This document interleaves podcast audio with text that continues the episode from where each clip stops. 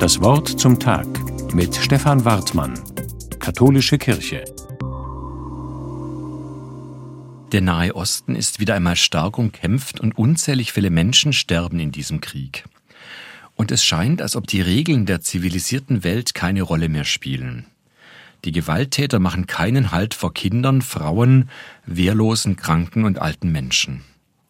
Die Kriegsmacher begründen den Krieg mit dem Hass zwischen Israelis und Palästinensern und dem Streit um den Tempelberg in Jerusalem.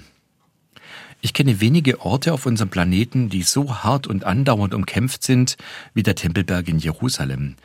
Das allein ist schon der reinste Hohn, bedeutet Jerusalem, doch wörtlich übersetzt, Stadt des Friedens.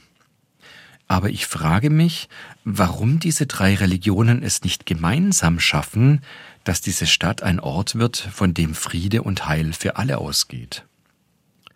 Schon im sechsten Jahrhundert vor Christus hat dieser Streit um Jerusalem begonnen.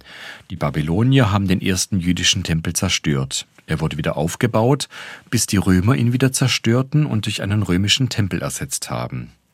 Schließlich haben die Osmanen dort die Al-Aqsa-Moschee gebaut. Dieser Ort in Jerusalem ist für Juden und Muslime ein heiliger Ort. Auch für mich als Christ hat dieser Ort eine große Bedeutung. Einige Forscher vermuten, dass der Tempelberg der Ort ist, an dem Abraham nach der biblischen Erzählung seinen Sohn Isaak opfern sollte.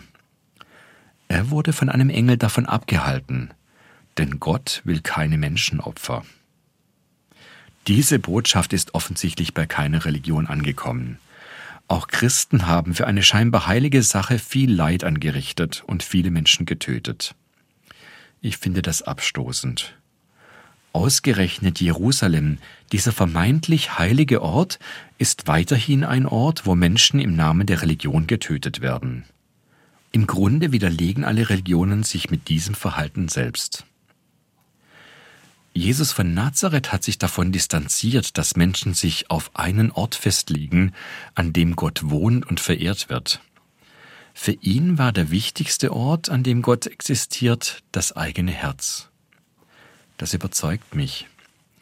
Wenn ich es schaffe, dass ich Gott in mir Raum gebe, bekomme ich vielleicht eine Einsicht in seinen Plan für die Welt.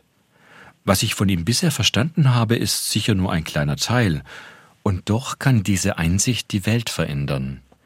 Gott will, dass keiner vom anderen unterdrückt wird, sondern dass alle Menschen wohl und zufrieden leben.